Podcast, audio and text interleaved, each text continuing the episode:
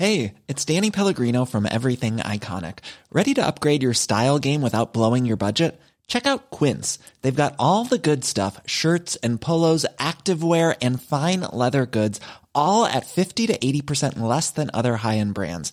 And the best part? They're all about safe, ethical, and responsible manufacturing. Get that luxury vibe without the luxury price tag.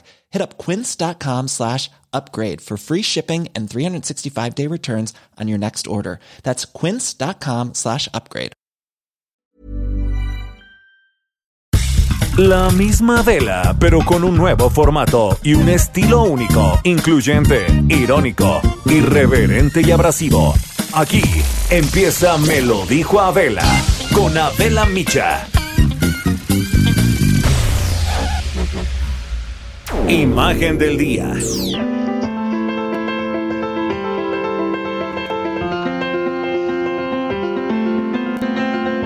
Es una pena, otra más, porque el teatro es otra víctima del COVID-19. Todos los recintos teatrales, los más emblemáticos de todo el mundo, no han logrado levantar el telón tras meses de inactividad y al parecer tendrán que esperar mucho más. En Londres, el Teatro de Globe, réplica del lugar en el que trabajó William Shakespeare, anunció que quizá no sobreviva este confinamiento impuesto por la pandemia. El Teatro Old Vic, que es uno de los más antiguos y prestigiosos de Londres, está al borde del colapso financiero y podría también cerrar definitivamente si no tiene una inyección urgente de efectivo. Y del otro lado, Broadway, la meca del teatro, no abrirá antes de septiembre. Dicen los productores ofrecer reembolsos, cambios de fecha para boletos que ya fueron adquiridos hasta el 6 de septiembre. Luego de cerrar repentinamente el pasado 12 de marzo con 31 obras en escena y 16 que estaban por estrenarse, los productores han pospuesto varias veces el regreso. Y es que el más reciente estaba programado para el domingo pasado. Nueva York es el epicentro de la pandemia en Estados Unidos y a pesar de que Broadway es la clave en la vida de la gran manzana, ellos junto con todo el sector del arte y el entretenimiento son los últimos que van a regresar a la normalidad de acuerdo al plan de cuatro etapas propuesto por el gobernador Cuomo, quien busca preservar la salud y el bienestar de quienes vayan al teatro frente y tras bambalinas, que es una industria de la que viven miles de personas. El cierre de los teatros ha sido un golpe económico para la ciudad, que en tiempos normales obtiene hasta 33 millones de dólares a la semana por esta actividad. En la Ciudad de México, pues la verdad es que el panorama no es más alentador. Los productores teatrales que de por sí se las han visto difíciles, van a presentar ahora a la jefa de gobierno su propio plan rumbo a esta nueva normalidad, ya que el propuesto por las autoridades de ocupar solo el 45% del espacio en un foro vuelve incosteable una obra. Su propuesta tomada de la que se va a utilizar en Israel consiste en hacer una reservación de tres o más boletos a un cliente que se le llama cápsula. La computadora en automático bloquea las butacas vecinas y ese grupo que se entiende comparte lugares comunes no tendría por qué separarse. Y de esta manera la ocupación en los teatros podría ser de hasta el 70%, no del 45% que plantean las autoridades en este plan gradual hacia la nueva normalidad. Morris Gilbert, el eh, productor, eh, y bueno, pues la verdad, mente maestra de Mejor Teatro, que es la empresa más grande de montaje en México, va a presentar este plan a la jefa de gobierno y de no aceptarse, esperarían a que el semáforo esté en verde para subir de nuevo el telón. No es posible cortar personajes o ensamble, modificar puestas en escena para respetar estas medidas sanitarias. Un grupo no puede cantar ni bailar o crear escenas románticas con la sana distancia. Suena imposible ver actores con mascarilla en escena. Foros pequeños como la teatrería, pues simplemente no pueden subsistir y tendrán que abrir hasta enero. Hay quienes apuestan por la modalidad en línea, pero reconocen que es un proceso complejo, pues por la ausencia de contacto humano, que es lo que caracteriza al teatro. Cerrar los teatros coinciden actores, pues por cierto, de los más afectados con esto, quienes de la noche a la mañana han quedado desempleados, productores, en que pues sería una tragedia para las artes, y es que junto con el turismo, el sector cultural va a ser uno de los que más tarden en recuperarse del impacto de la pandemia mundial. E insisto, una industria en México que de por sí la pasaba ya bastante mal. Solo que a diferencia del turismo, las artes son las menos apoyadas. Inevitable pensar en las palabras de Voltaire. Quien quiera que condene el teatro es un enemigo de su país.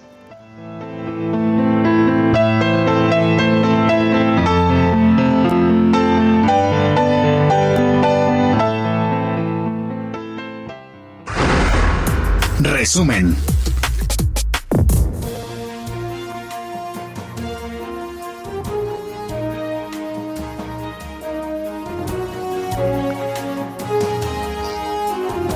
¿Qué tal? Muy buen día. Los saludo de nueva cuenta desde este confinamiento. Hoy que es martes 9 de junio, un día más, pero un día menos también. Yo soy Adela Micha y estas son hoy las noticias. En la mañanera de hoy, el subsecretario de Salud, Hugo López Gatel, pues dio detalles a su manera, ¿no? Ahora sí que a su modito, del curso de la epidemia de COVID-19 y de las actividades permitidas que se pueden realizar de manera limitada. El presidente condenó los hechos vandálicos en la marcha de ayer en la Ciudad de México y dio a conocer un documento que dijo llegó a Palacio Nacional con una supuesta estrategia política para neutralizar a su gobierno y a Morena en las próximas elecciones. Pero bueno, Francisco Nieto, reportero del Heraldo, estuvo en la mañanera, nos informa de todos los temas que ahí se tocaron. Comentaremos lo que pasó también ayer en la Ciudad de México, saqueos, vandalismo, en absoluta y completa impunidad. ¿eh? La policía estaba ahí, ahora sí que nomás mirando. Francisco Nieto, buenos días. Adela, ¿qué tal? Muy buenos días. Pues sí, hace, unos momentos concluyó la mañanera en la que se abordaron temas de salud, lo sucedido ayer en la Ciudad de México con los destrozos hechos por gente que se asume como anarquista y además se dio a conocer un supuesto documento opositor que busca dañar a la 4T. Al inicio de esta conferencia, el subsecretario de Salud, Hugo López Gatel, alertó sobre el nivel rojo del semáforo en el que se encuentra el país y dio, de, y dio a conocer detalles del curso de la epidemia, así como las actividades que pueden realizarse de forma limitada. Las actividades permitidas tienen que ver con hoteles, los cuales pueden operar en un 25%, con áreas comunes cerradas, comida a domicilio o para llevar, peluquerías también a domicilio, parques al 25% sin áreas infantiles, supermercados con aforo al 50% y con una persona por familia, así como juegos a puerta cerrada, como es el caso de la Liga Profesional de Fútbol en México. Las actividades suspendidas por este semáforo rojo son gimnasios, cines, teatros, centros comerciales, templos, conciertos masivos superiores a 500 personas, así como bares y cantinas. Adela, el presidente también propuso crear un grupo de paz que intervenga en las manifestaciones violentas que se protagonizaron ayer eh, con esta gente que se sube como anarquistas, reprochó el comportamiento de estas personas encapuchadas que agreden, saquean y dañan inmobiliario histórico y a los comercios. Y dijo que sí es necesario repensar cómo se puede contener a estas personas pero sin agredirlas, pues lo que buscan es provocar para que la policía responda y así señalar al gobierno de que es un represor. Y por último, Adela, el presidente presentó una supuesta estrategia política para contrarrestar a su gobierno y a Morena en las próximas elecciones bajo el título de Bloque Opositor Amplio, es decir, BOA. El documento mostrado explica que es necesario hacer campañas negativas a los resultados del gobierno tanto a nivel nacional como a nivel internacional, acompañado de una estrategia en redes sociales. Además, como tú lo mencionaste, el presidente explicó que fue un documento que llegó a Palacio Nacional de manera anónima y no pudo verificar su autenticidad, pero aún así lo presentó en esta mañanera Adela. Bueno, este, pues gracias Francisco, muchas gracias, buenos días.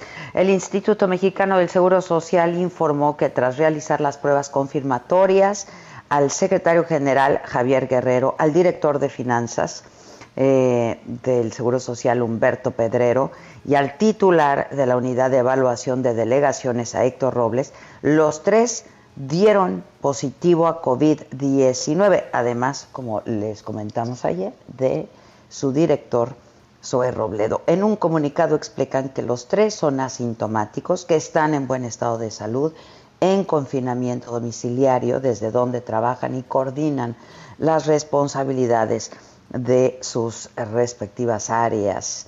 El IMSS activó el protocolo para identificar a contactos cercanos y darles seguimiento.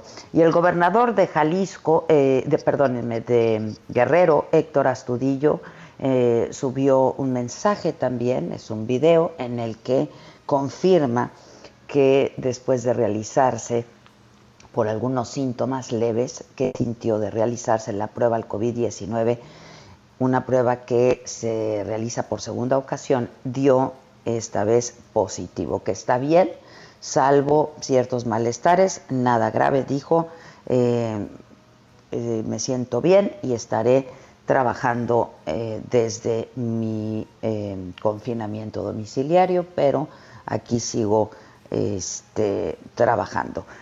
México superó ya los 120 mil casos de COVID-19, 14 mil 53 defunciones. En 24 horas se registraron 354 decesos, 2.999 nuevos contagios. Eso fue lo que informó el director general de epidemiología el día de ayer, José Luis Salomía. 18 mil casos siguen activos. La Ciudad de México, Baja California y el Estado de México son las entidades con más muertes por COVID. Mañana miércoles, aquí en la Ciudad de México, se va a presentar una nueva estrategia que busca disminuir los contagios por COVID-19. Mañana miércoles. Em, y en otras noticias, en mayo, el índice nacional de precios al consumidor aumentó 0.38% respecto a abril, esto informó el INEGI, y con ello eh, eh, el INEGI explica que el incremento del indicador estuvo influido por el alza en precios de la gasolina magna, del gas doméstico, el servicio de autobús urbano, el jitomate, la cerveza, el chile, la naranja y el frijol son los productos, los insumos que han subido de precio. En Guadalajara fueron trasladados al penal de Puente Grande los seis detenidos por presuntos actos vandálicos durante la marcha para pedir justicia para Giovanni. Familiares denunciaron que no se está siguiendo el debido proceso, eh, ya que no fueron notificados del traslado. Pero voy contigo, Mayeli Mariscal, tienes todos los detalles. ¿Cómo te va, Mayeli? Buenos días. Hola, ¿qué tal, Adela? Muy buenos días, buenos días al auditorio. Así es, ayer por la tarde, noche fueron trasladados estas seis personas que todavía se encontraban o se encuentran detenidas, eh, luego de que el pasado sábado, eh, al terminar la manifestación de justicia para Giovanni, regresaron a Palacio, eh, a, Palacio de Gobierno, perdón, a realizar algunos actos vandálicos. Fueron detenidos y eh, pues se encontraban en las instalaciones de la Fiscalía en la calle 14. El día de ayer los familiares asisten, eh, estaban en las inmediaciones, cuando ya por la noche se les notifica que ya habían sido trasladados sus familiares, estas seis personas, al, al penal de Puente Grande. Sin embargo, pues los familiares están pidiendo que se haga una investigación y sobre todo que se tenga un juicio justo porque no se les notificó ni a ellos ni tampoco a sus abogados que serían trasladados ya al penal de Puente Grande. Dicen que eh, de acuerdo eh, con la ley tienen un máximo de 48 horas antes de ser trasladados, eh, tiempo que no se cumplió. Además de que pues solamente se les notificó de su traslado. Hoy por la mañana se supone, según dieron a conocer algunos organismos de derechos humanos, que a las 7 de la mañana empezarían las audiencias para revisar los casos de cada una de estas seis personas. También comentarte que el día de ayer eh, ya se les dictó prisión preventiva también a los dos elementos de la fiscalía, presuntamente eh, pues acusados de realizar este operativo de reacción para reprimir a los jóvenes que participaron el viernes 5 en la en la manifestación de justicia para Giovanni. Eh, se trata de eh, Salvador Perea, eh, J3, y también el policía investigador Raúl Gómez, se les imputó el delito, a Raúl Gómez se le imputó el delito de abuso de autoridad y se le vinculó a proceso, y al comandante de abuso de autoridad y robo calificado. Se les dicta prisión preventiva por tres meses, así es que pues estaremos también al pendiente de esta información, Adela. Buenísimo, ya estamos en contacto. Gracias, Mayeli. Una lluvia ayer en la noche generalizada en buena parte de la Ciudad de México eh, provocó afectaciones serias. ¿eh? No sé si pudieron ver imágenes a hospitales que atienden a pacientes con COVID-19. Manuel Durán, reportero del Heraldo, nos tiene la información. Eh, pues comenzaron al parecer ya las lluvias y pues lo de ayer fue yo creo que fuera de todo pronóstico, ¿no, Manuel? ¿Cómo te va? Hola, buenos días, Adela. En efecto, pues estamos hablando de lluvias atípicas, como le suele llamar la autoridad, pero, pero ahora sí que aplica el término de el lugar común de llovió sobre mojado, pues en medio del confinamiento, la pandemia y apenas un día después del microsismo con epicentro en la alcaldía Benito Juárez, pues la Ciudad de México se ve sorprendida por esa tormenta con mucho granizo Empezó como a las 19 horas cuando la, precipitación, comenzó a dejar gruesas capas de hielo en distintas zonas, el drenaje quedó este, colapsado y el agua ingresó incluso a los hospitales COVID, como bien lo comentas Adela, al interior del hospital pediátrico de la villa, por ejemplo, hubo encharcamientos, ya los había habido en otros años en este hospital, pero afortunadamente la, el personal logró contener el agua y, no, y que no entraran o se suspendiera el servicio. Pero también ocurrió lo mismo en el Hospital 20 de Noviembre del ISTE, donde se encharcó la entrada, y en el Hospital Joco, donde hay una zona COVID, el agua fue retirada para que no llegara a zonas críticas. Y incluso hubo rachas de viento de hasta 70 kilómetros por hora, y, em, y, el, y el granizo este, cubrió incluso dejó escenas en el zócalo capitalino de capas blancas, mientras que al sur de la ciudad se registró las mayores precipitaciones de hasta 80 milímetros em, eh, de agua. Para darte una idea, en, la, en el bosque de Tlalpan cayó un millón ciento mil metros cúbicos de, líquido y así fue como le, le, ocurrió esto a la ciudad ayer en una, eh, en una inédita lluvia. Eh, y me están mandando, me están ah, mandando también, eh, Manuel, imágenes de Xochimilco, estuvo terrible. Eh, y también información de que personal médico del Hospital Regional 1 de octubre del ISTE está convocando a una protesta para hoy. pues en un ratito más, a las 11 de la mañana, para evidenciar irregularidades de de directivos dicen del hospital. Entonces, este, bueno, pues ahí estaremos atentos eh, de eh, esta, esta manifestación. Gracias por lo pronto, Manuel, y estamos atentos. Terribles las imágenes, terrible poder, no son condiciones para poder trabajar verdaderamente. De por sí, ¿no? Como dices tú, Manuel, de por sí. Claro, este, pero además este, debieron haber previsto el, el, tema del drenaje de los hospitales cuando se hizo la reconversión, porque en esta ciudad hay ocasiones en que llegan a caer este, 100 milímetros de agua, entonces no tendrían que haber previsto todo esto. Pues sí, no es algo que no supiéramos, ¿no? Este, pero como siempre. Gracias, Manuel. Buen día. Hasta luego. Gracias. Un grupo de por lo menos 150 personas de los llamados anarquistas ayer caminaron del Ángel de la Independencia al Zócalo Capitalino. Y entonces iban por todo su camino causando destrozos en monumentos, en banquetas, saquearon comercios en el centro de la ciudad. Ahí estaba la policía, sí estaba, pero nomás mirando Jorge Almaquío, reportero del Heraldo. Eh, estuviste en esta manifestación, nos tienes la crónica de lo ocurrido. Pues primero te preguntaría cómo estás, porque reporteros también, compañeros reporteros, fueron agredidos el día de ayer. Jorge. Sí, Adela, ¿cómo te va? Muy buenos días a los amigos del auditorio. Efectivamente, a mí nada más me aventaron el, el teléfono cuando quería tomar una fotografía, me lo aventó uno de los eh, encapuchados y bueno, pues tuve que recogerlo. Afortunadamente no sufrió tantos daños, ya está medio viejito, ¿verdad? Pero aguantó el golpe, la caída, este telefonito que traigo en estos momentos. Pero bueno, efectivamente, como lo dices tú, la ruta del Ángel de la Independencia al Zócalo se convirtió ayer en la ruta de la impunidad.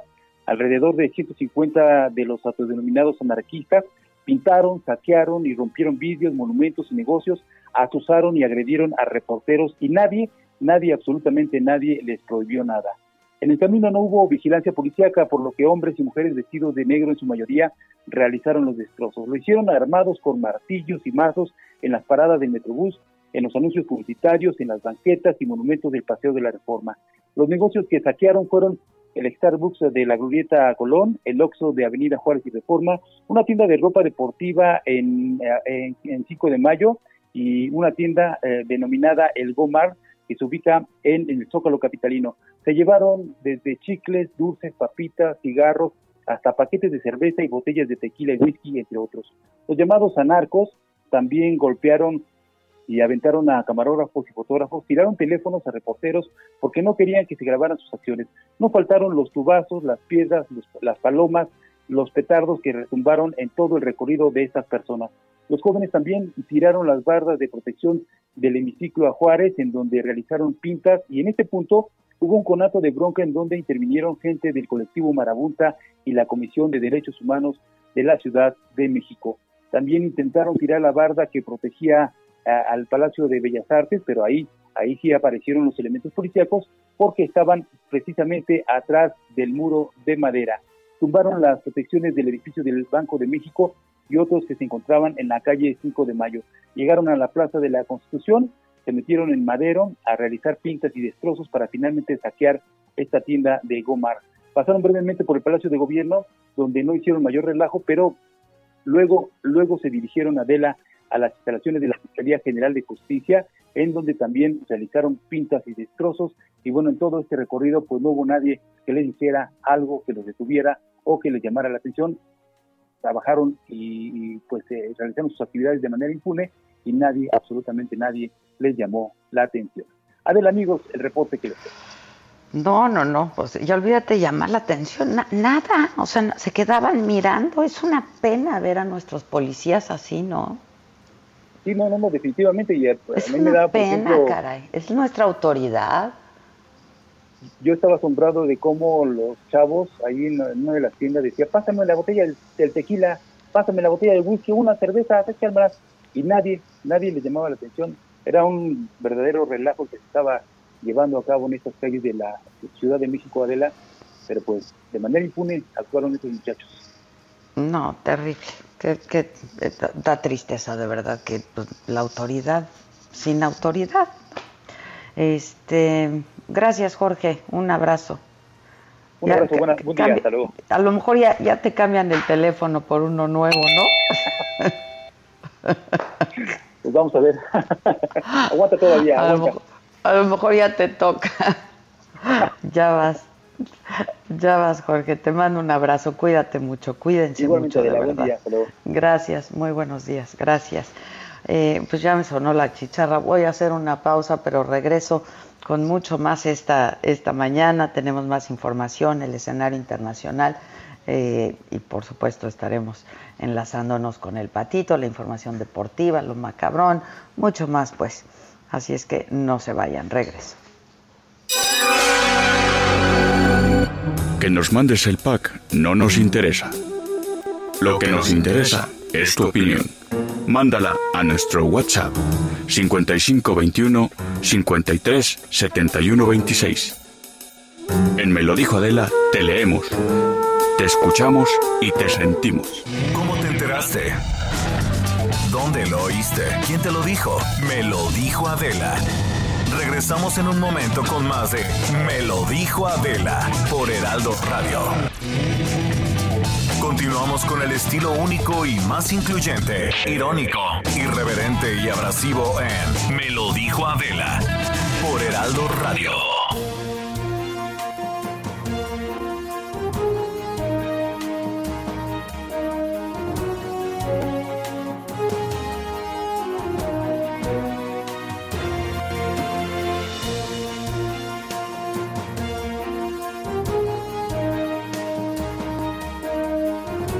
Bueno, estamos de regreso y les informo que a partir de hoy martes, Notimex, la agencia del Estado mexicano, suspende actividades y es por tiempo indefinido. Pues lo tuvo que informar y lo hizo desde su cuenta personal de Twitter la directora San Juana Martínez. Eh, y bueno, tuvo que acatar, dice eh, San Juana, que esta decisión se tomó para dar cumplimiento al acuerdo de la Junta de Gobierno de Notimex. Lo tuvo que, lo tuvo que hacer. Finalmente, algo que no había querido aceptar, lo tuvo que hacer. Eh, dijo, lamento los inconvenientes a los suscriptores. ¿Ves, San Juana? Qué bueno que no me suscribí. Ahora, ustedes pueden suscribirse a Saga, incluyéndote, San Juana. Eh, en fin, la Junta de Gobierno de la agencia, el máximo órgano de decisión, decidió acatar el fallo de la autoridad laboral y suspendieron actividades. En el escenario internacional, la Feria Internacional del Libro de Guadalajara eh, ganó el premio Princesa de Asturias de Comunicación y Humanidades 2020 la FIL ha sido considerada la mayor reunión del mundo editorial de habla hispana y la feria literaria más importante del mundo, junto con la muy célebre feria de Frankfurt en Alemania. Y el AI Festival Literatura también ganó el premio y es uno de los certámenes culturales más importantes que se ha exportado desde em, la localidad galesa de Ayonway, es a ciudades de diferentes países de Europa y de América también. Eh, la ceremonia de entrega, presidida por los Reyes de España, se va a realizar el 16 de octubre en el Teatro Campo Amor, esto es en Oviedo, en España. Felicidades la Feria Internacional del Libro de Guadalajara por este nuevo reconocimiento. Y por cierto, en España se ha anunciado que el uso de cubrebocas va a seguir siendo obligatorio. Incluso habrá multas para quien no lo use hasta que el nuevo coronavirus sea derrotado definitivamente. Esto lo anunció el ministro de Salud hoy martes. Los ciudadanos podrán ser sancionados con una multa de hasta 100 euros si no llevan el cubrebocas en la vía pública o en espacios cerrados cuando no puedan mantener una sana distancia de metro y medio por lo menos con otras personas. Esta decisión forma parte de una serie de medidas para continuar esta lucha contra el coronavirus hasta que se levante el estado de alarma el 21 de junio. Y en Houston se va a realizar el último homenaje para George Floyd, este hombre afroamericano que murió a manos de un policía en Minnesota. Eh, llegó a una iglesia ya el féretro dorado para este último funeral público. Y hay un estudio basado en consultas en Internet y el tráfico de Wuhan concluyó que el coronavirus COVID-19 empezó a circular desde agosto pasado. Es una investigación hecha por el Harvard Medical School calcula que entre octubre y noviembre del año pasado, del 2019, el virus ya empezaba a adaptarse a los humanos. Los investigadores analizaron los movimientos en los estacionamientos de la ciudad china de Wuhan y las consultas de síntomas compatibles con COVID-19 en Internet. Esta investigación registró un aumento en las consultas en Internet con las palabras tos, síntomas respiratorios y diarrea desde agosto pasado, desde agosto pasado. Y una noticia triste, muy triste, murió Pau Donés, el vocalista de Jarabe de Palo, murió a los 53 años, tenía cáncer desde el 2015 y estaba trabajando recientemente en un nuevo disco.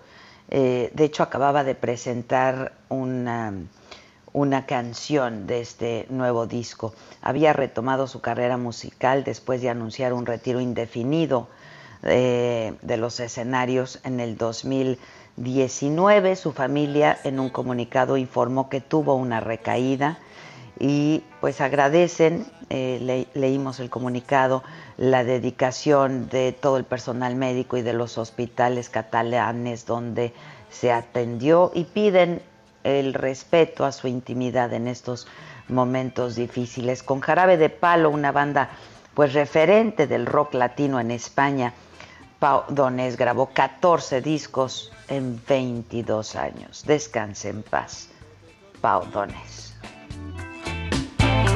Atraparon tus mentiras. Y me enamoré de ti. Del camelo de tus risas,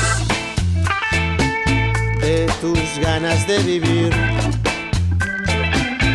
la crueldad de tus caricias, por las que creí morir.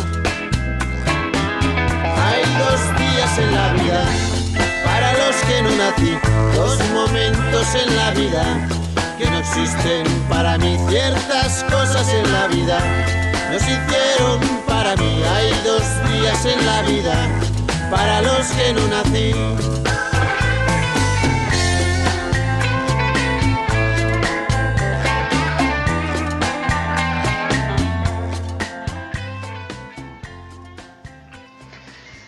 Y como así es la vida, llena de contrastes, Dulce María, la cantante, confirmó que ella está esperando a su primer hijo a su primer bebé.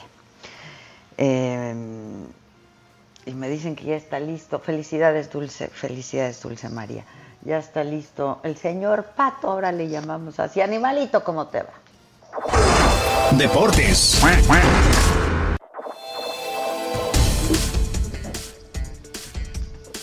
¿Dónde, animalito? Hola, jefa, ¿cómo estás? Muy buenos días pues aquí estamos de a poco regresando a la normalidad. Te comento que estoy aquí jugando ya un poquito de golf eh, con mi amigo Tiger. Nada más estoy con No me digas, con, el señor Tiger. Entre el señor Pato y el señor Tiger. Quisiéramos estar toda la pandilla, pero bueno, no se puede todavía. Pero bueno, nada más estamos poco a poco retomando la actividad. De a poco, de a poco. De a poquito, de a poquito aquí estamos. Viene. Pues mira, antes que empezar, déjame mandar un gran saludo a, uno de nuestros radioescuchas que todos los días nos escribe. Eh, don Pedro Espinosa, le mando un fuerte abrazo, gracias por escucharnos siempre y gracias por estar al pendiente de la sección de deportes. Y bueno, nos ¿Quién, Pedro, nuestro amigo? Sí, don Pedrito. ¿Pedro? No, nuestro amigo, el papá de nuestro amigo. Ah, el papá de... Ok, ok, don Pedrito, ok. Saludos a don Pedro siempre nos escucha. Y le mandamos un fuerte abrazo. Y bueno, nos arrancamos con la información deportiva que tenemos el día de hoy.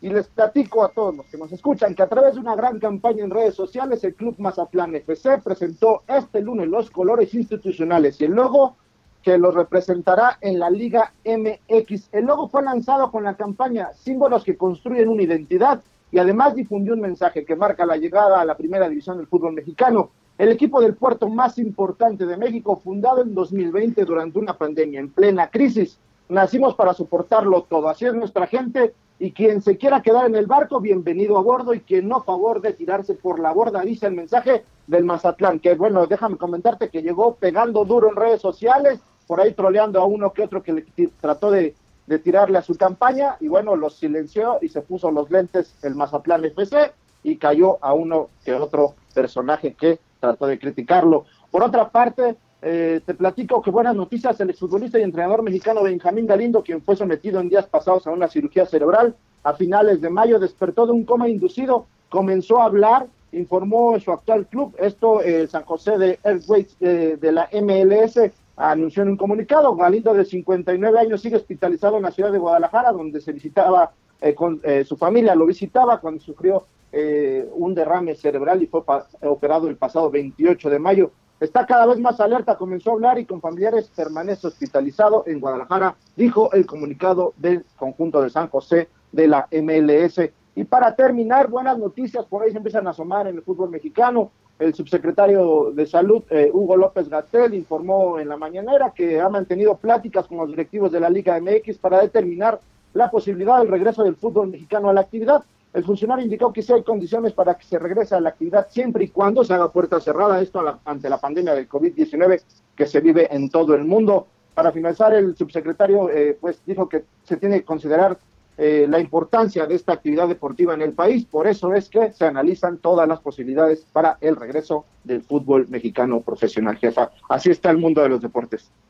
Buenísimo, muchas gracias Patito, te mando un beso y un abrazo y sigue disfrutando vamos a tratar. me saludas al señor Tiger. de, hecho, te manda un gran saludo, un beso. ¡Hombre! Que te mando un, fuerte abrazo y un beso, nuestro amigo Tiger. ¡Hombre, gracias! Gracias, Patito, gracias. Mamáquita, ¿cómo estás? Pues estoy, estoy escuchándote todo lo que pasó en nuestra ciudad, tu imagen, no, el día que... Yo, qué, qué, qué, qué, qué rabia genera, ¿no? No, qué coraje. Mira, yo no sé, pero, pero más coraje también me generó que durante las horas que pasó esto, no, o sea, yo decía, ahorita va a tuitear algo Claudia Sheinbaum, ahorita va a tuitear, y tuiteó hasta que vio el granizo en el Zócalo. Sí, sí. Oye, no, ya, o sea, si no nos enseñes una postal de cómo se ve el Zócalo eh, granizado, sí, es hermoso, o sea, casi poético, pero Enséñanos después del desmadre que después del desmadre de todo el día, ¿no?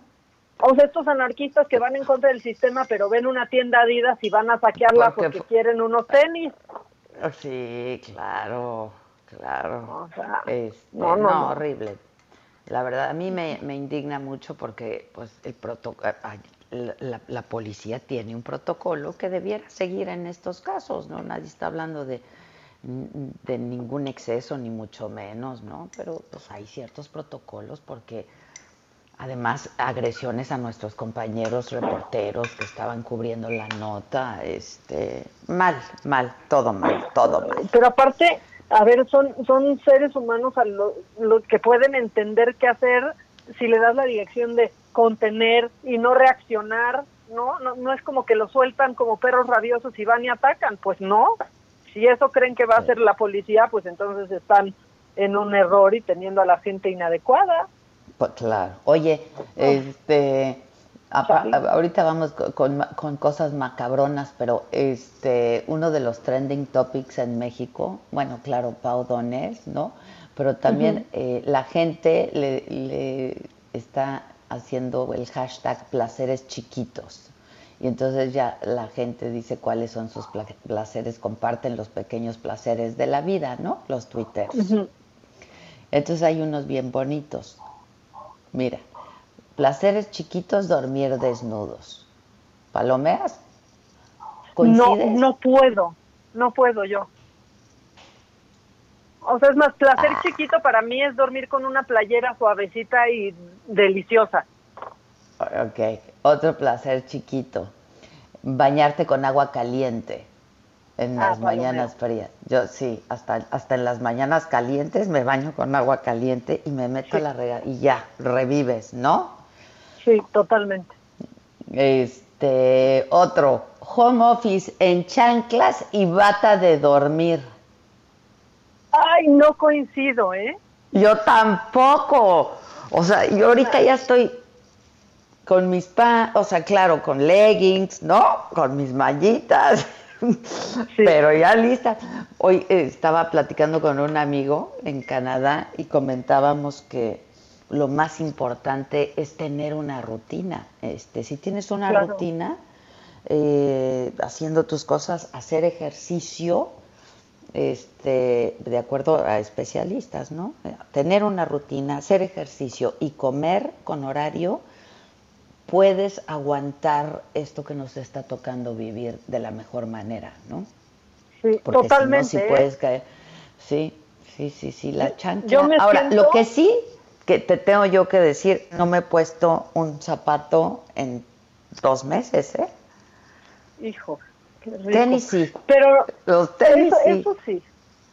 Sí, el tacón no, pero yo, por ejemplo, me siento diario a hacer radio como me iría ya a, la, oficina. sí. Yo me pongo hasta el, ya sabes, el la de esta de los labios, este, el cacao, sí. ¿no? Claro. El bálsamo. El, bálsamo. Este, sí, sí, sí. Otro placer chiquito, un taco placero. Chicharrón, ah. queso, aguacate, ¿no? Sí, eso a mí sí me provoca un placer. Sí, sí, sí, sí, sí. Otro placer chiquito que estoy leyendo por aquí. Escuchar jarabe de palo sin llorar. Ay. Ay. Ese sí me pega, ¿eh? Sí, pega, pega, pega. A ver, ponte otra rolita, ¿no, Elvito? Digo, es martes de, de, de contingencia, o sea que vamos a hacerlo leve. Eso que tú me das es mucho más de lo que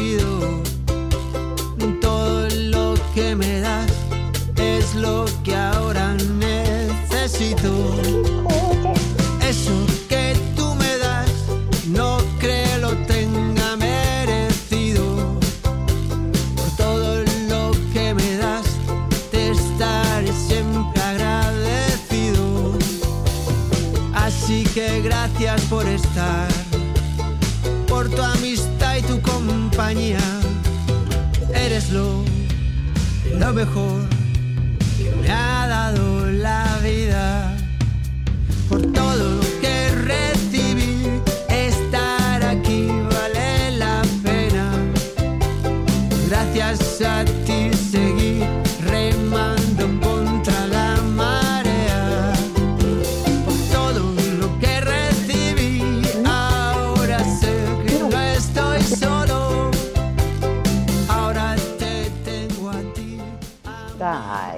entra la tristecilla, ¿verdad?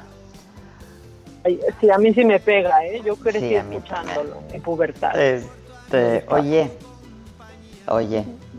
Diga. Este, es que otra tendencia de búsqueda en Google, bueno, ya que hablábamos de los trending topics en Twitter, es Lady Pizza. ¿Sabes cuántas veces vi el video ayer? No, no, no, no, no. Y no por morbo, ¿eh? de veras por enojo. O sea, yo decía, que, que una chava joven, ¿no? Este, pero, pero, ¿por qué llegó a esos, qué- esos extremos de neurosis? ¿Viste cómo se movía? O sea, sí se movía de que le entra a los golpes y luego cuando se le cae la chanclita que patea. Yo también lo, ayer en la noche estaba viéndolo una y otra vez. vi. Una y otra vez. Está muy terrible. Sí, sí, porque pues, o sea, a uno sí se le ha antojado la pizza, pero no así. No, no, no, y de repente pues uno tiene ganas de gritar, pero se controla, ¿no? Esa es la diferencia entre querer matar a alguien y matarlo, ¿no? O sea, Sí, no, ¿qué es oye, y los empleados de la pizzería, muy bien, ¿eh? Porque se contuvieron Híjoles, muchísimo. muchísimo. O sea, pero no, pero sí se movía como que le gusta, o sea, ella sí le creí cuando dijo, ahorita mi banda te va a venir a rafaguear, o sea, sí le crees. No, claro. No, claro. O sea, pero yo decía, o sea, como una gente tan joven, ¿no? Una chavita, o sea, ¿cómo puede llegar a esos niveles de neurosis y de agresión? Sí, no, no, no. ¿Y cómo no le dio risa cuando se le salió la chanclita? O sea, no, ya todo mal ahí. O sea, de verdad, Sí, como no, que con una enfermedad. Sí, en fin. Bueno, ¿qué nos tienes, mamáquita, para hoy? Ay, te tengo mucha cosa, mucha cosa macabrona. Digo, ya, ya dijimos este lo del granizo, pero pues nuestro gritito macabrón, ¿quieres lo macabrón? Tiene, claro. Ahí va. Lo macabrón. Ay, bueno, pues ahí va lo macabrón, pero antes, ¿te acuerdas que, que entrevistamos ahora en, en Año Nuevo? ah, cuando decíamos, este 2020 suena increíble, nos va a ir padrísimo, pobres de nosotras tontas, ¿verdad? Incautas, pero, ¿te acuerdas que entrevistamos a Juana la cubana? Claro. Oye, pues mandarle un abrazo porque Cira la Morena, que era su madre, murió a causa de coronavirus. No me digas. Sí, entonces pues ella que, que nos escucha, pues mandarle un abrazo muy muy fuerte porque aparte es un es un ícono de la gastronomía de, de Acapulco, ¿no? ¿Cómo? Claro, qué bueno que me dices. Le voy a mandar una, un, un mensaje a Juana. Exacto. Supe que, que ibas a querer saber y mandarle un mensaje y desde aquí un abrazo, pero bueno, ahora sí, vámonos, vámonos. ¿Me das un que- segundito? ¿Me das un Sí, claro. segundito? Dos o Este, da- un segundito. Augusto Atempa, eh, ¿dónde, ¿dónde andas, Augusto? ¿Cómo estás? Buenos días. Adela, muy buenos días. Pues nos encontramos recorriendo las calles de la Ciudad de México y hace unos instantes se desarrolló una, pues digamos que un protocolo de evacuación ahí en la, en la Fiscalía General de Justicia, en el búnker de la Fiscalía, y es que una llamada al 911 alertó sobre un posible, una posible bomba.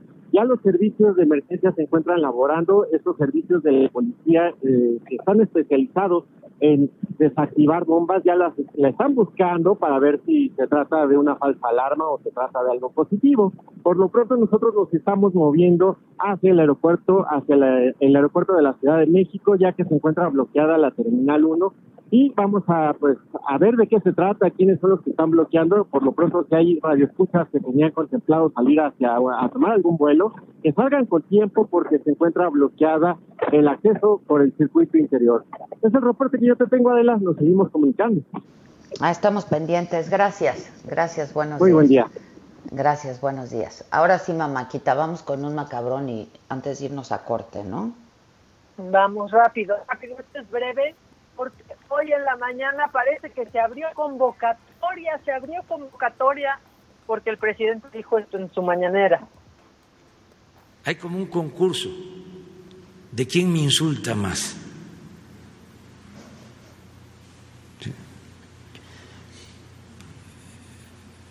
Este, ¿quién es el que eh, se porta más majadero? ¿Quién es el más malcriado? Lépero.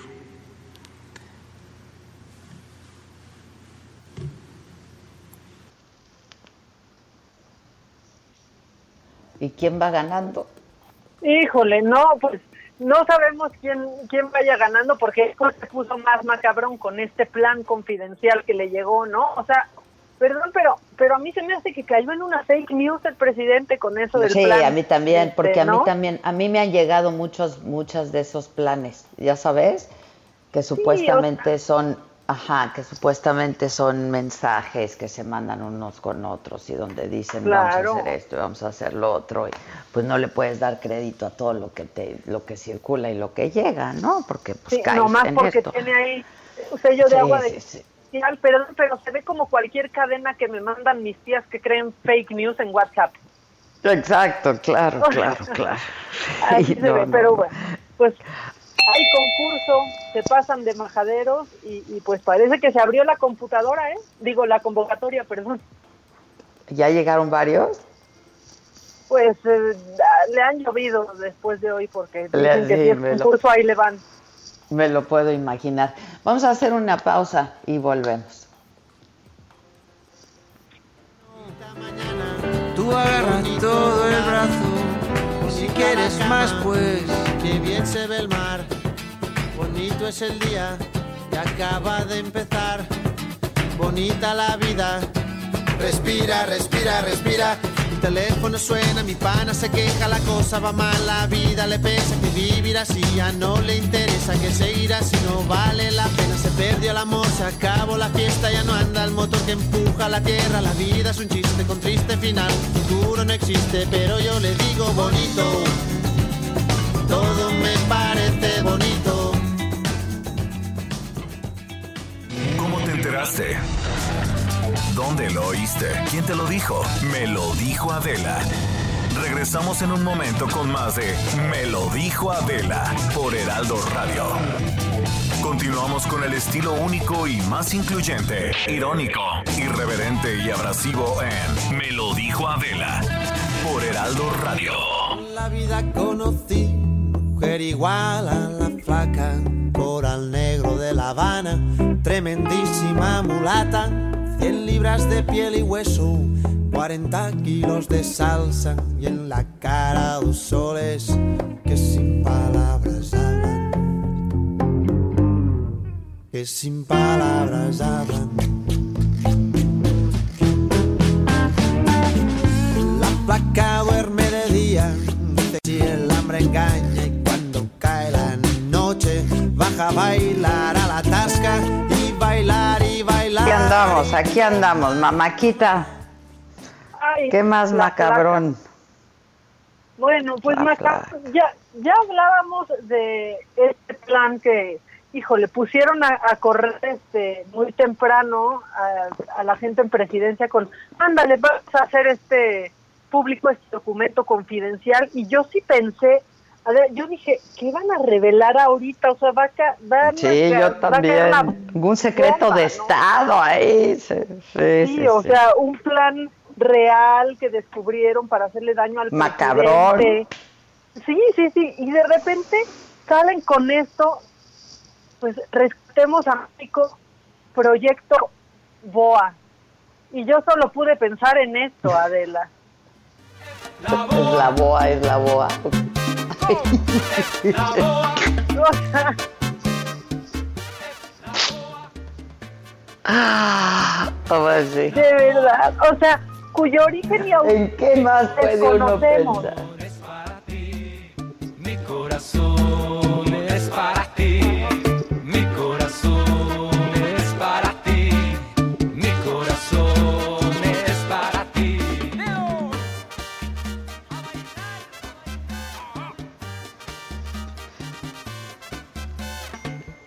Pues es que solamente puede uno pensar en eso.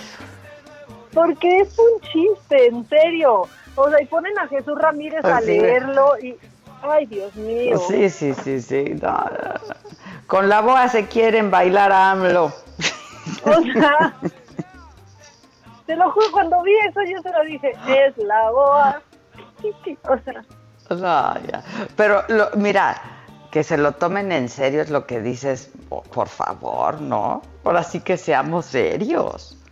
o sea, perdón, pero parece como cualquier WhatsApp que nos han mandado miles en donde cuentan los, el terrible plan que, plan que tiene Morena para acabar con los privilegios de los ricos. O sea, que también son falsos, Sí, es sí, falso para todos lados. Pero ¿sabes quién no Así es. sabe? Lo sabe AMLO. AMLO, ni, ni Jesús Ramírez. Exacto. Pero aparte ahí dicen la canción. O sea, ¿te imaginas la escena de Jesús Ramírez? ¿Te, te imaginas la escena de Jesús Ramírez diciéndole en la mañana al presi- presidente? No sabe lo que hemos encontrado. O sea, pero es que, en serio, ¿qué peso le pueden dar a esto? O sea, si cualquier ciudadano lleva un documento así que escribió, que salió de su imaginación y le parece viable al presidente, lo, o sea, ¿lo va a tomar así en serio? Sí, está macabrón. Eso sí está macabrón. macabrón, sí, sí, muy. Entonces, pues mejor O hay que quedarnos con que, y los periodistas lo saben, lo Porque saben. en todo caso, pues, y la inteligencia de un país donde queda, ¿no? Ay, no, mira, Claro. ya, ya es un O chiste, sea- es un chiste. Pero, y aparte, aparte, en todo caso, si la oposición tuviera un plan, está bien, es oposición. Debe de tenerlo. Sí. O sea, en ningún momento dicen que vayan a atentar contra el presidente, ¿no? Bueno, en fin, No, ¿qué más nos tienes, mamanquita? Bueno, y ya lo dijiste tú en el resumen de noticias, pero qué bueno que Saga no es suscriptor de Notimex. ¿Verdad? ¿Qué tal? Fuimos unos visionarios. Este, Unos visionarios.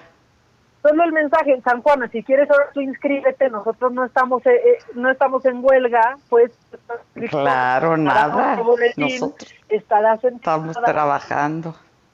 Estamos trabajando, pero bueno, en más macabrón, Adela, por favor, que Lord Molécula ya le declare mejor su amor al presidente, porque ahora va Ay, menos días. sí, ¿lo oíste O sea, hoy?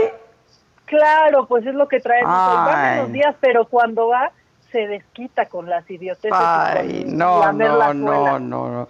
Las curvas y las ocho curvas. Dios mío, pero aparte ve cómo presenta casi hasta de manera poética.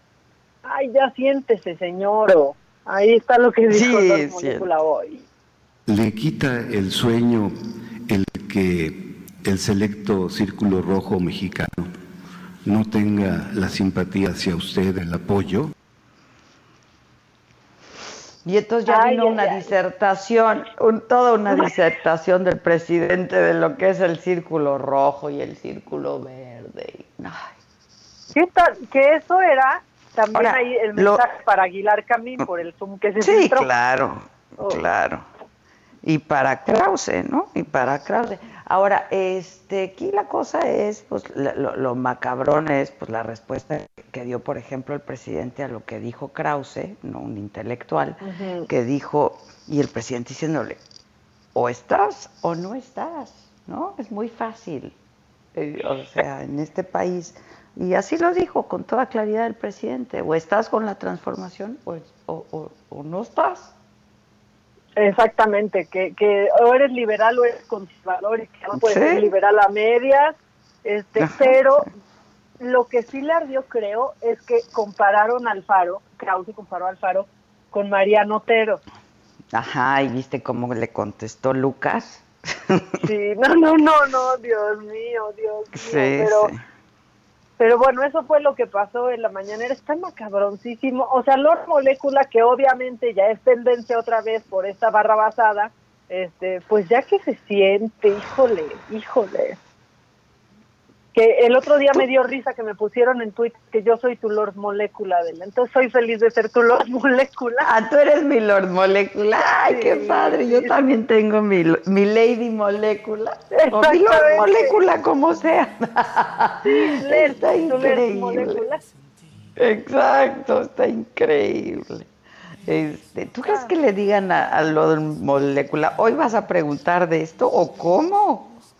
Yo sí siento que como en la secu le pasan el papelito, Le de el con qué papelito, preguntar, ¿no? por supuesto. Y entonces ya él supuesto. elabora, ¿no? Le quita a usted Por el sueño. O sea, no, porque es de lo que quiere hablar hoy el presidente, pero ya Claro, sabemos del círculo que rojo y el la círculo verde. Uy, el, el Quique se va a lucir con la voz en el remix del, mier- del viernes. Sí, le estamos dando vuelo, ¿eh? Oye, y el más macabrón, o sea, es que si yo he admirado de muchos su seguridad, ¿verdad? Su seguridad son unos verdaderos gargajos, unos verdaderos idiotas. Espérame, espérame, porque te algunos. estamos escuchando, te escucho cortada, no sé si eres tú o soy, ahora sí eres tú o soy yo.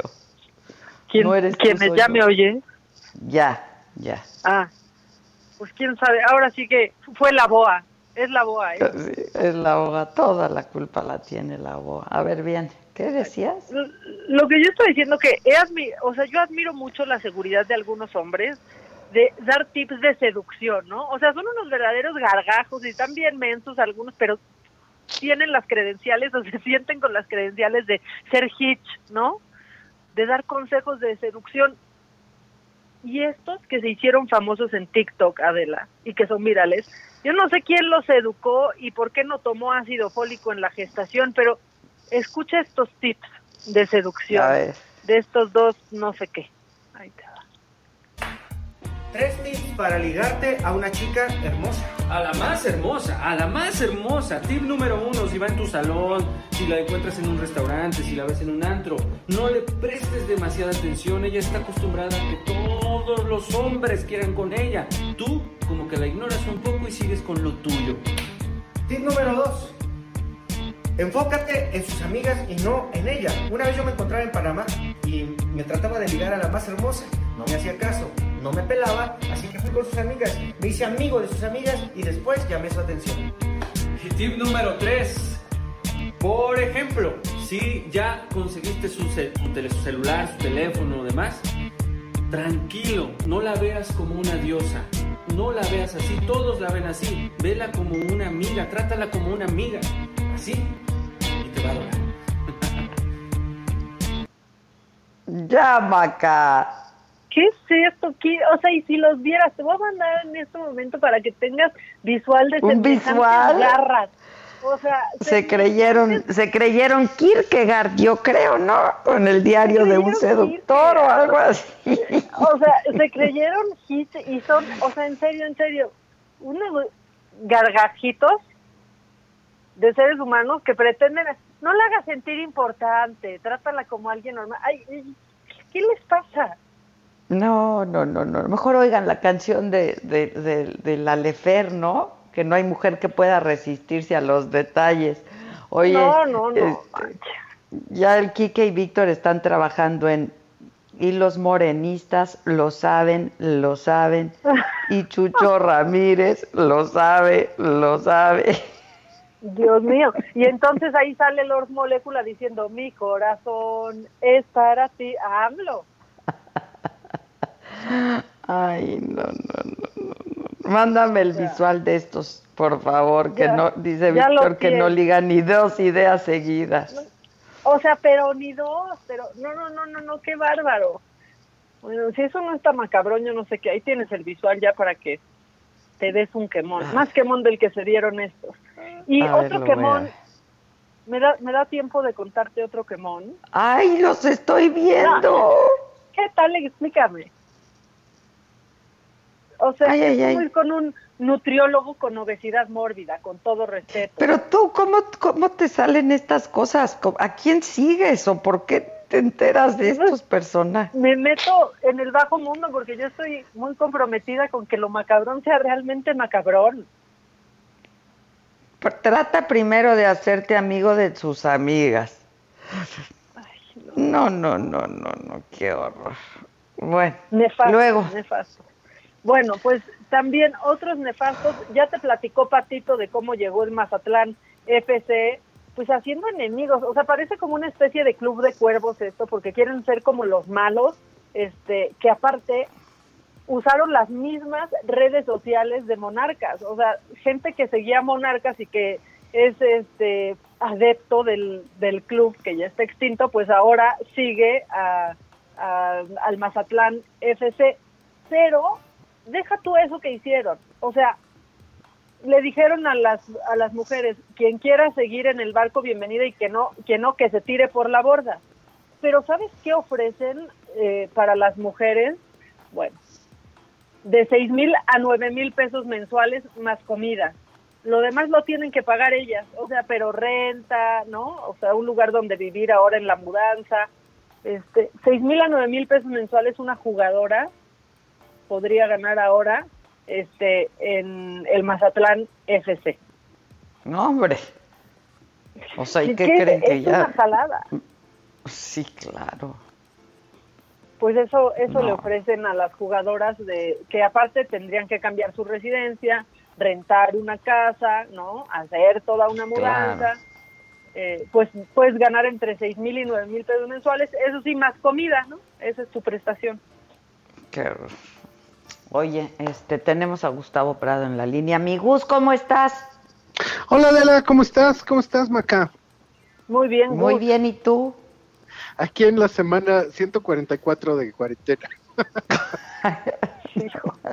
ya, ya mira, mientras no estemos con bastón saludándonos así también, ya es que yo ya estoy a un paso del bastón. Ay, ay, ay. Bueno, ¿Qué mientras eso onda, no pase, ya amigos? estamos de gane. Pues sí. ¿Cómo andas?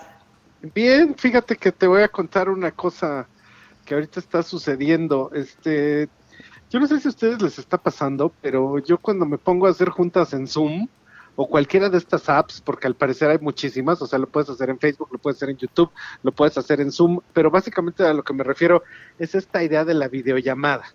Que Yo no puedo. Yo, yo me como- pongo mal.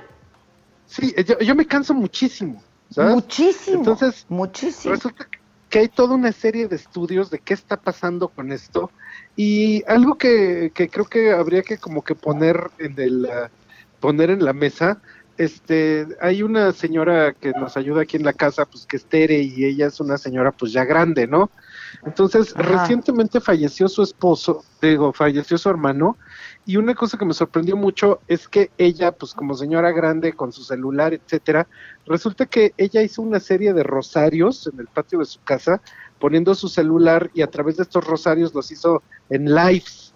Pero esto es muy sorprendente porque entonces tú te das cuenta de que estos lives están sustituyendo un montón de cosas. En Tailandia la semana pasada hubo protestas por lo de Black Lives Matter y hubo protestas que se hicieron en Zoom.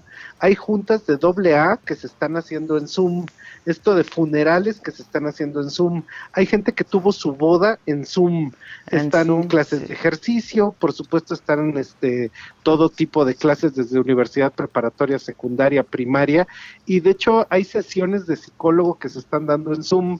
Y una cosa que está todo el mundo coincidiendo es que básicamente la experiencia del Zoom es increíblemente cansada y algo que es muy interesante es que si nosotros nos ponemos a pensar en un arte perdido de la antigüedad, era el arte de hablar por teléfono. Y por supuesto, pues la gente que es muy joven que nos está escuchando, pues no recuerda esto que era poder llegar a tu casa y hablar tres horas con tu mejor amigo, con tu mejor amiga por teléfono y no te cansabas. Entonces, una cosa, una cosa que hay que pensar ahí es que resulta que los estudios que han hecho es que resulta que cuando tú estás en Zoom, nosotros reaccionamos muchísimo a cómo gesticula la otra persona, pero por mejor conexión que tengas, resulta que hay un retraso entre cómo gesticula y lo que estás oyendo. Entonces eso en el, a nivel subconsciente lo que hace es que tú tienes como un problema de si me está oyendo no me está oyendo, me está poniendo atención. Otra cosa es que nunca te vea los ojos, porque la gente que está en Zoom, pues como que no vea la cámara, solo que vieras a la cámara te vea los ojos. Y A entonces como ojos, no te claro. está viendo a los ojos, hay un problema que nosotros sentimos como de confianza. O sea, no acabamos por convencernos de lo que nos están diciendo es totalmente cierto. Y algo que está sucediendo es que la gente que está en estas experiencias eh, reporta que tiene así extenuante, que de hecho empieza a ser como una experiencia nebulosa, o sea, ya no sabes bien qué te están diciendo y que de hecho se siente como un poco alienante. Y algo que es muy interesante es que mm, todas estas experiencias, si tú las quieres como, o sea, como disminuir o como poder hacer que no te canse tanto el Zoom, una de las cosas que tienes que hacer es que simplemente pongas otra pantalla enfrente, haz de cuenta tú estás viendo Facebook mientras estás hablando y con eso tú ya no te cansas, ya no te estás viendo a ti mismo, ya no estás viendo las caras de los demás, entonces se vuelve algo mucho más mucho más este, reconfortante, o sea, no es tan agotador. Y de hecho ha empezado a parecer que esto ya es así como de meme, que sea, de repente la gente que está en, en las videollamadas pues está vestida de la cintura para arriba como el pato Donald, pero no de la cintura para ¿O abajo. no? Entonces- ¿O no? Sí. ¿O no? Ahora todo el mundo anda como en calzones para poder tener juntas. Y de hecho empezó a aparecer, hay una cosa que hicieron en Japón, que inventaron ropa que es una pijama en todo el cuerpo, pero de la cintura para arriba es una camisa de vestir con su corbatita. Entonces, esto está hecho para que te veas un Ah, poco más mira. formal en estas juntas. Y una cosa que eh, nosotros estamos ya a punto de darnos cuenta es que no es ni de broma tan satisfactoria la experiencia del Zoom, porque efectivamente, pues ni es lo mismo el velorio en Zoom, ni es lo mismo la idea de la fiesta en Zoom, de la misma manera en que hay una gran distancia entre pornografía y sexo real. Entonces, eh, es algo que estamos descubriendo de que las pantallas, pues tampoco son la panacea que pueda sustituir todas las experiencias. Acaban de hacer en Corea un cantante está, pues, está dando su concierto y a su alrededor hay unas pantallas gigantes con unas, este, con todas las caras de los que lo están viendo en Zoom, que es como la sustitución de lo que antes era este, la presencia física en los conciertos. Entonces, el público, de hecho, digamos. Ajá, el público. Le están intentando encontrar un montón de usos, pero yo espero que por fortuna estos usos sean totalmente momentáneos, porque la utopía de la videollamada pues está aquí, pero no va a sustituir de ninguna manera las experiencias físicas, porque básicamente, pues tampoco, sería casi lo- casi como poder lo- acariciar lo- un perro por la pantalla. Lo no lo sensorial, mismo, ¿eh? ¿no? Claro, ¿Eh? lo, sensor, lo sensorial, o sea, ¿cómo, cómo sustituyes Ajá. eso? Este, a mí me, yo, lo hemos comentado, Maca y yo, me pone de malas el Zoom, este, acabo agotada, eh, ¿no? Y eso que, pues, digo, llevo 35 años de mi vida dedicándome a estar frente a una pantalla, pero es completamente distinta el, el- el sentimiento, es un ejercicio completamente distinto.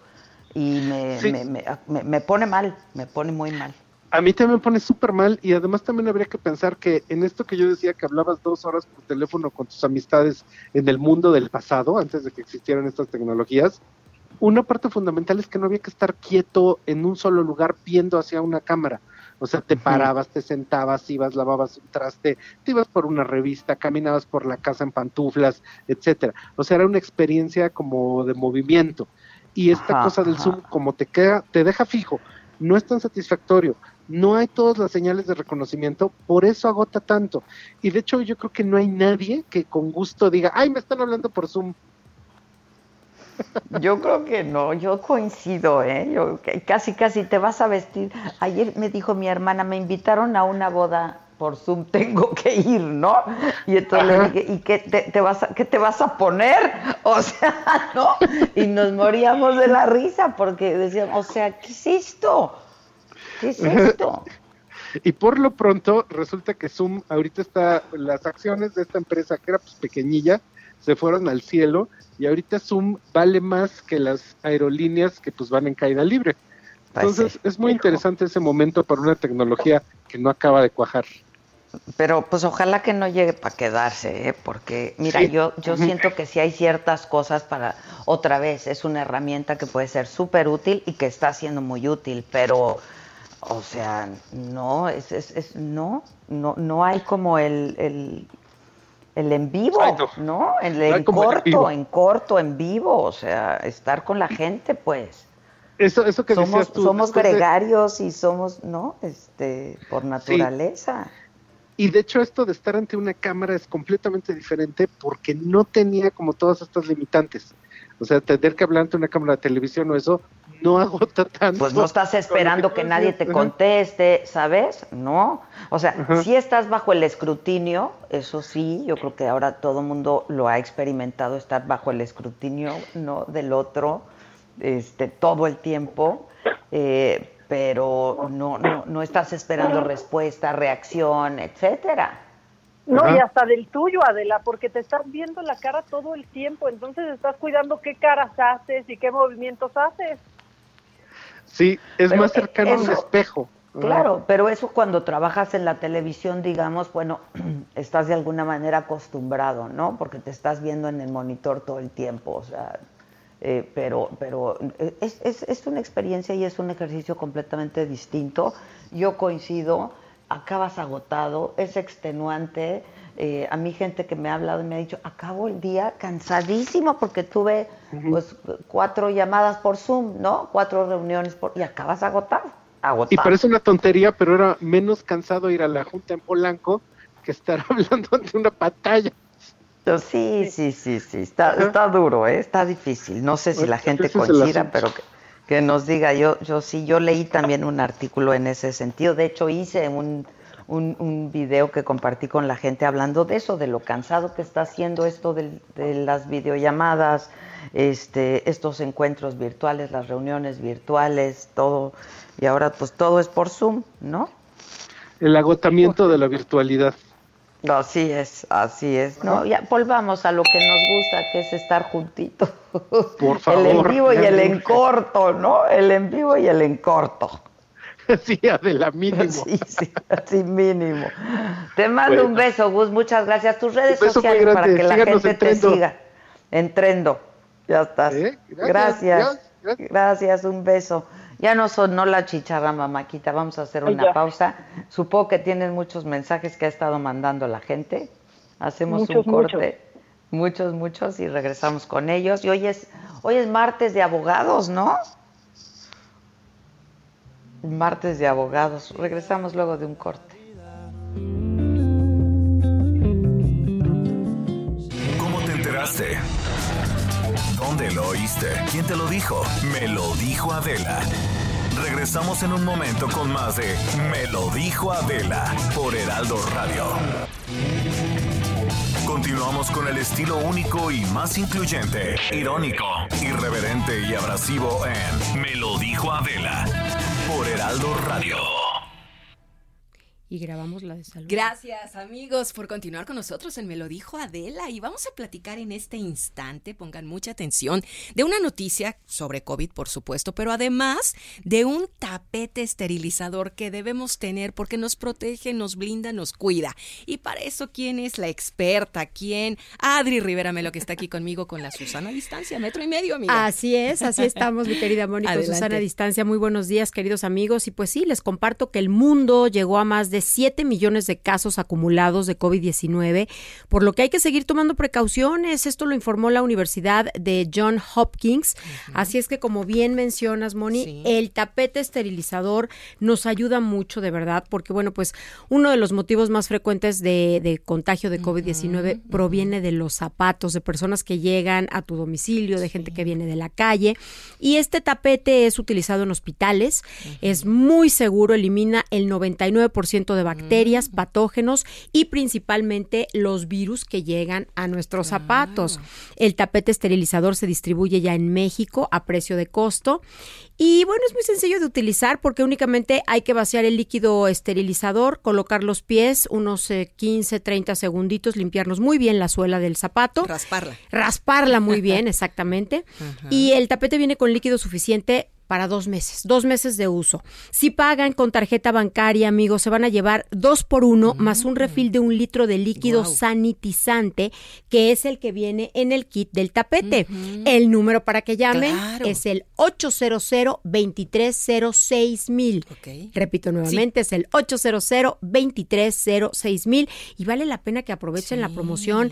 Les decía yo que eh, el- si pagan con tarjeta bancaria se llevan dos por uno Mm. más un refil de un litro de líquido sanitizante que es el que viene en el kit de este tapete. Muy bien. 800 230 ¡Seis mil! Perfecto, gracias Adri. Gracias. A llamar amigos.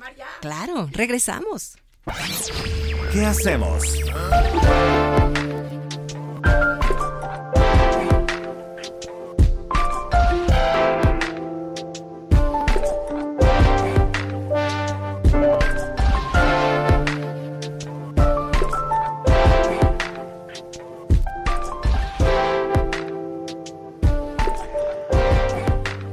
Ya estamos de regreso. Este, Maca, ¿tienes llamadas?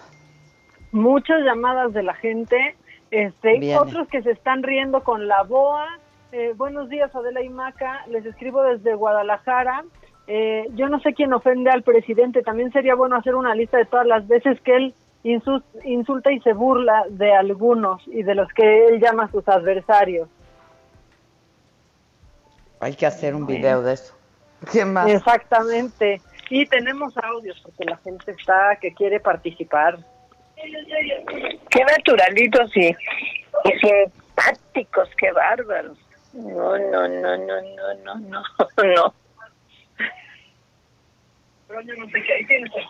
Hola, ¿qué tal? Adela Micha, Maca, buenos días, un placer escucharlas.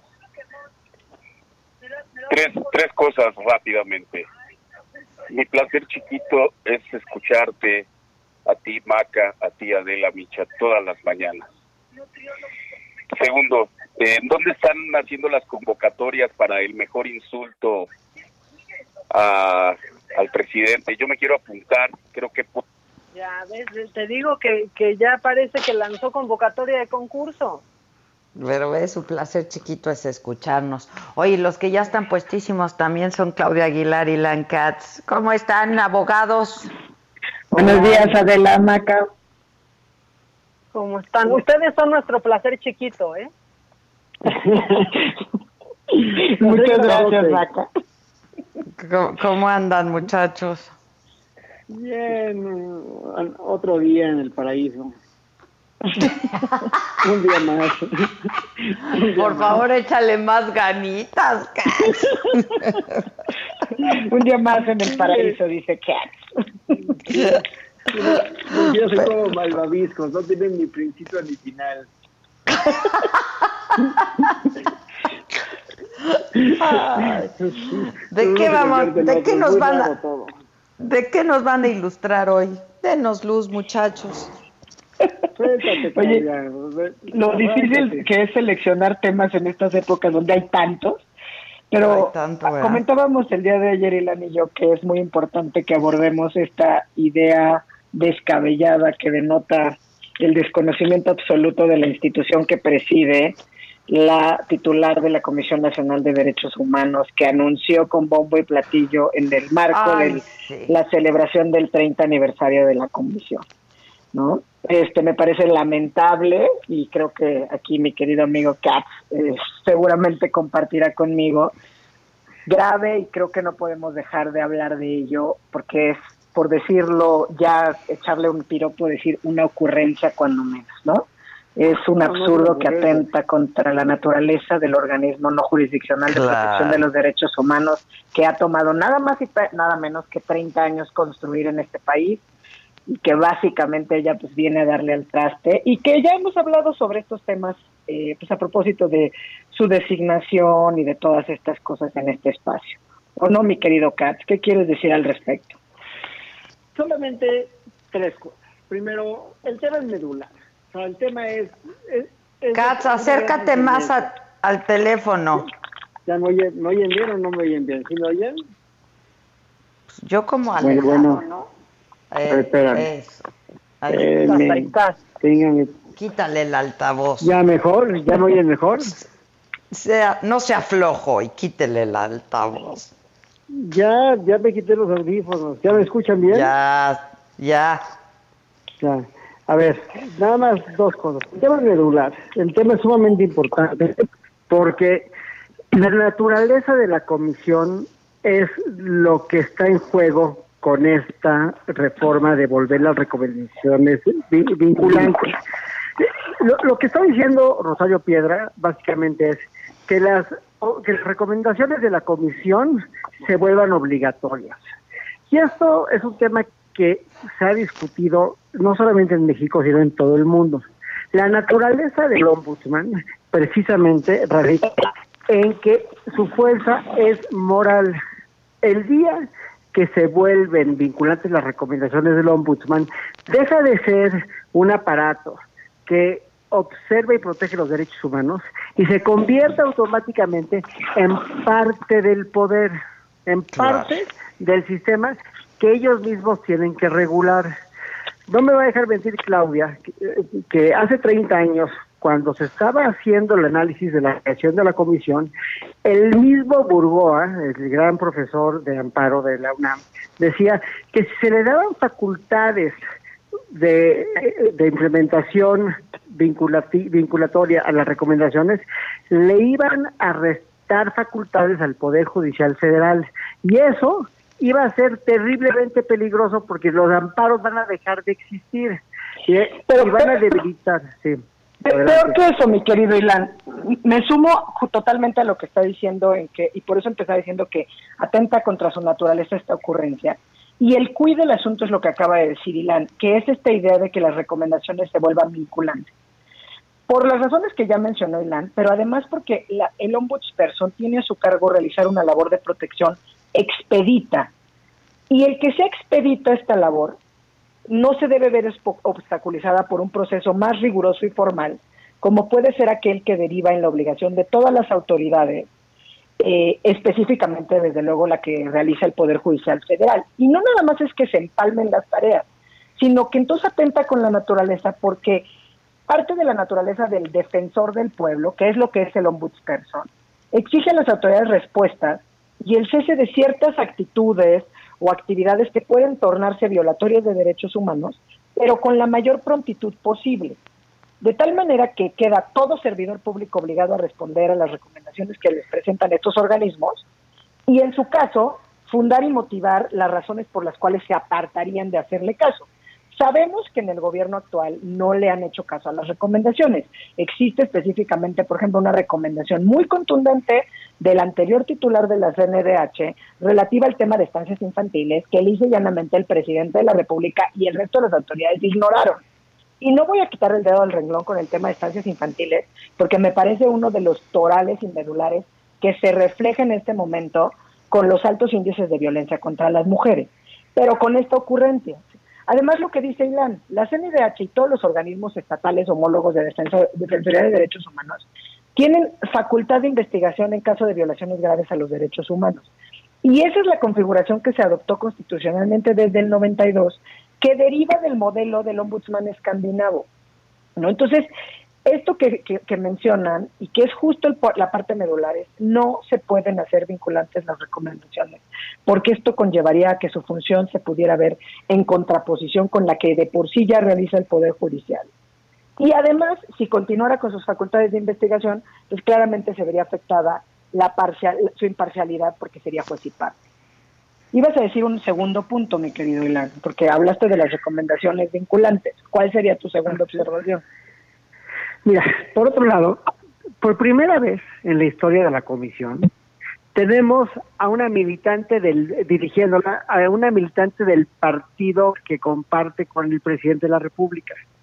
¿Se puede imaginar lo peligroso que sería que la comisión a cargo de una copartidaria del presidente tuviera facultades para darle manotazos a todas las autoridades y obligar su cumplimiento, se convertiría la comisión, lejos de un organismo con el fin de proteger derechos humanos, a un organismo que tuviera eh, fines políticos de perseguir a sus opositores en el momento que ellos lo consideraran oportuno, con una agilidad enorme y sin filtros porque la comisión actúa de forma independiente precisamente porque no tiene recomendaciones vinculantes. ¿Qué piensas de eso, Claudia, querida? Así es, pero además fíjate lo que decías, o sea, el absurdo de la propuesta se ve superado por la sola realidad. O sea, basta observar esta presidenta, ¿no? Esta presidenta con que además está cuestionado su nombramiento y que la pandemia paralizó todo, pero ahí están los amparos y están en camino de llegar a la Corte y la Corte tiene una tarea fundamental en sus manos al resolver estos juicios de amparo, que no, que también es importante mencionar, ¿no? ¿Por qué? Porque la CNDH identifica riesgos para el orden constitucional y eso recomendaría, ¿no?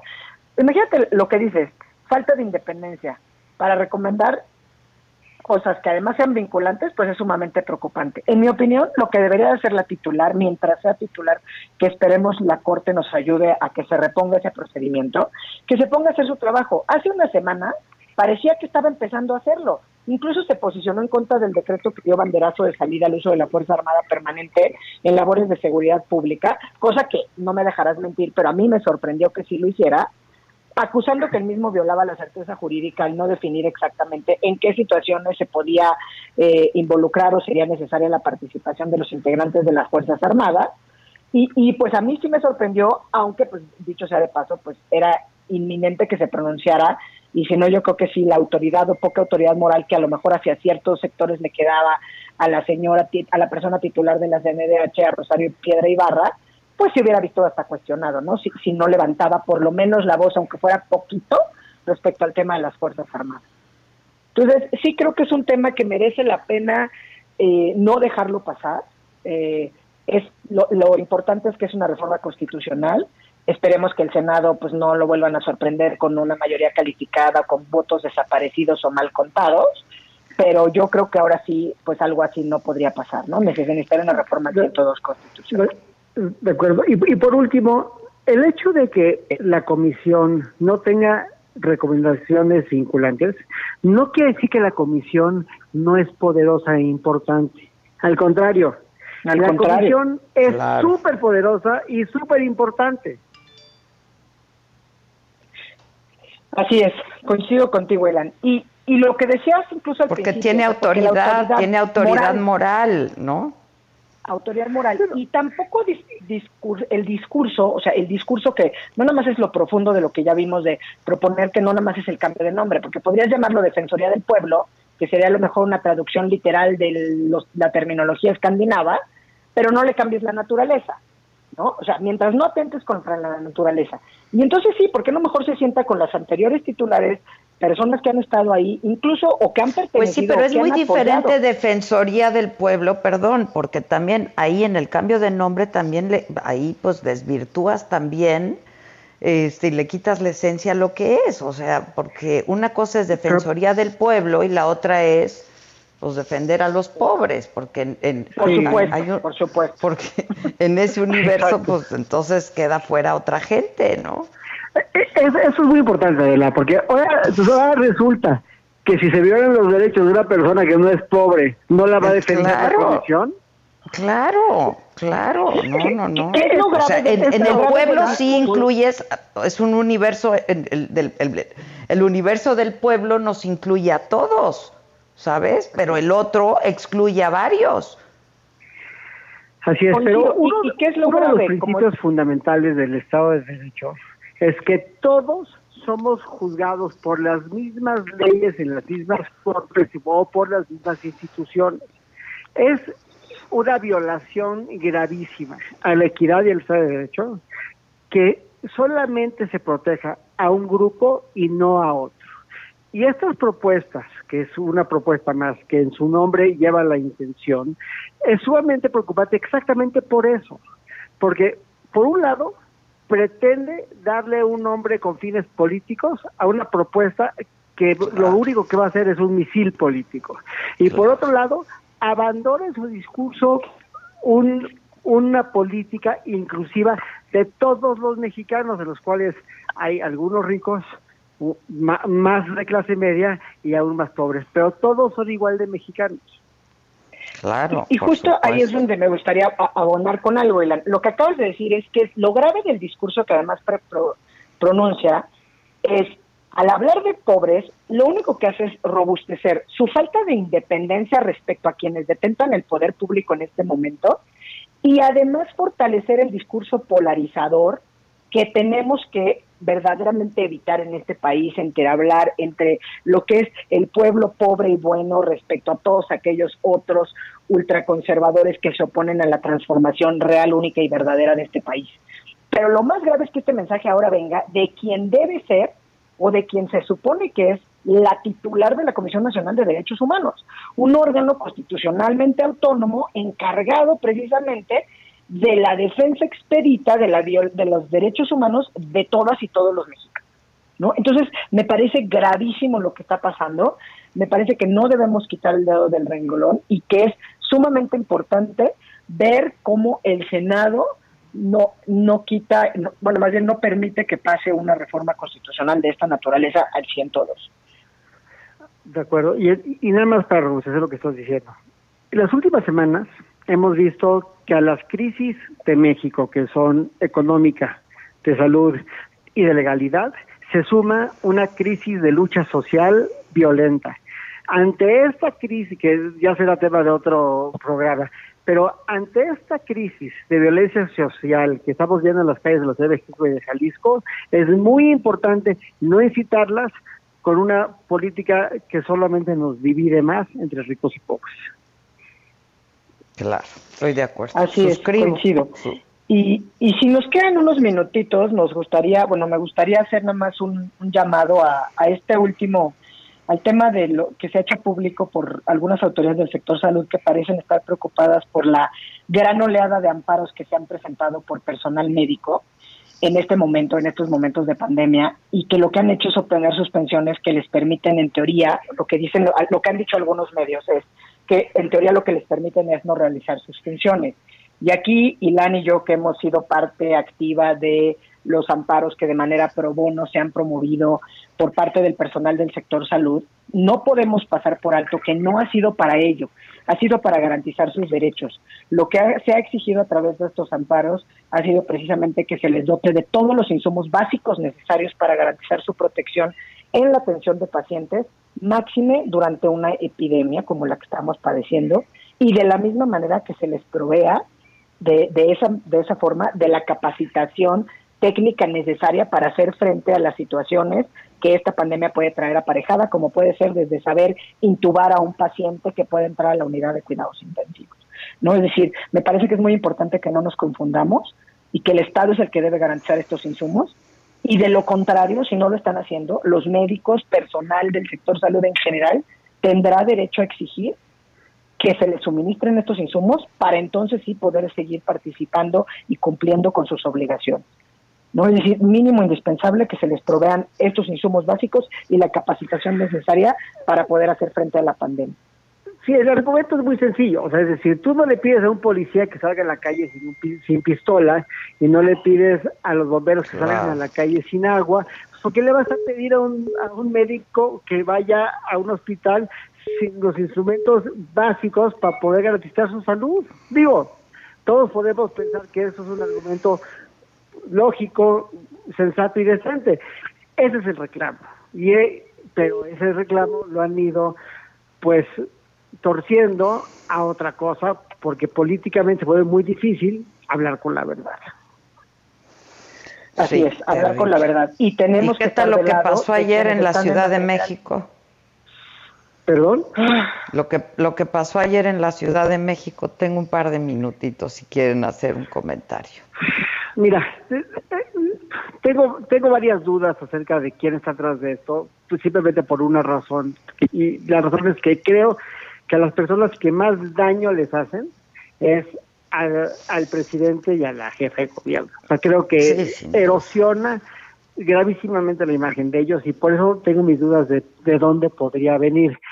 A, a mí me cuesta mucho trabajo creer que es un movimiento autónomo, pero lo que para mí es muy preocupante es que las autoridades se sienten en las esquinas y permitan que se siga destruyendo la propiedad privada en este país por un temor a, a hacer cumplir la ley. Ah, claro, pues sí, hacer cumplir la ley, ¿no? Porque hay protocolos y a eso me refería Es que yo. Más allá de quién puede estar detrás de esto, o sea, era muy penoso ver ayer a la, a la policía sin hacer nada, mirando. Es que lo que acabas de decir, Adela, es fundamental. Lo que falta en este país es capacitación y vigilancia del cumplimiento de esos protocolos para atender protestas y manifestaciones con perspectiva de derechos humanos, pero que no se queden nada más viendo desde la barrera. Decir, Claro. Lo que Es estamos viendo es un mal sistémico.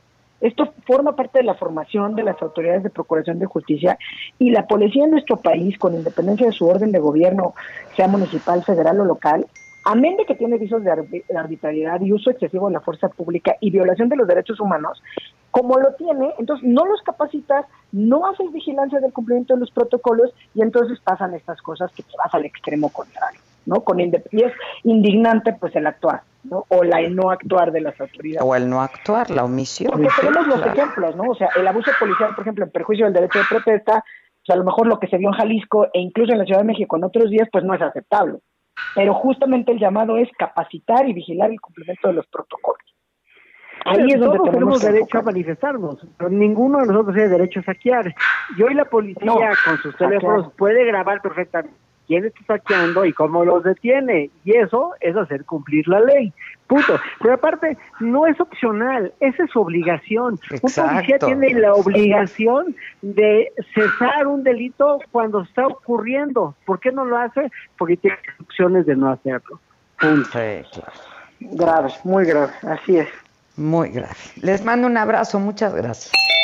Besotes. Espero que nos De veamos vuelta, muy un pronto. abrazo. Gracias, espero. Gracias, cuídense, cuídense mucho, gracias. Maca, nos estamos hablando, manita. Claro que sí, por favor, te lo pido, te mando besos, Sí. te quiero, te extraño. Yo también te quiero mucho y ya quiero que sea viernes para oír el remix de la boa. Hijo, a estar.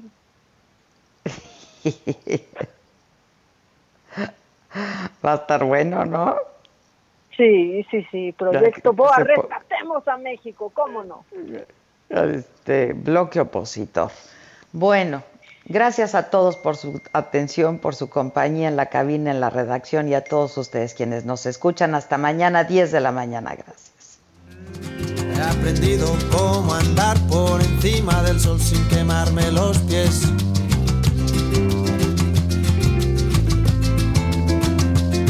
He podido abrazar sin notar el calor que dicen que desprende.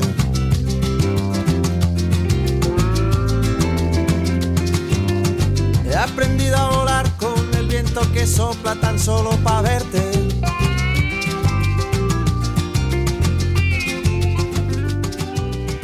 Y aunque tú estés tan lejos. Esto fue Me lo dijo Adela. Con Adela Micha. ¿Cómo te enteraste? ¿Dónde la oíste? ¿Quién te lo dijo? Me lo dijo Adela. Por Heraldo Radio. Donde la H suena y ahora también se escucha. Una estación de Heraldo Media Group.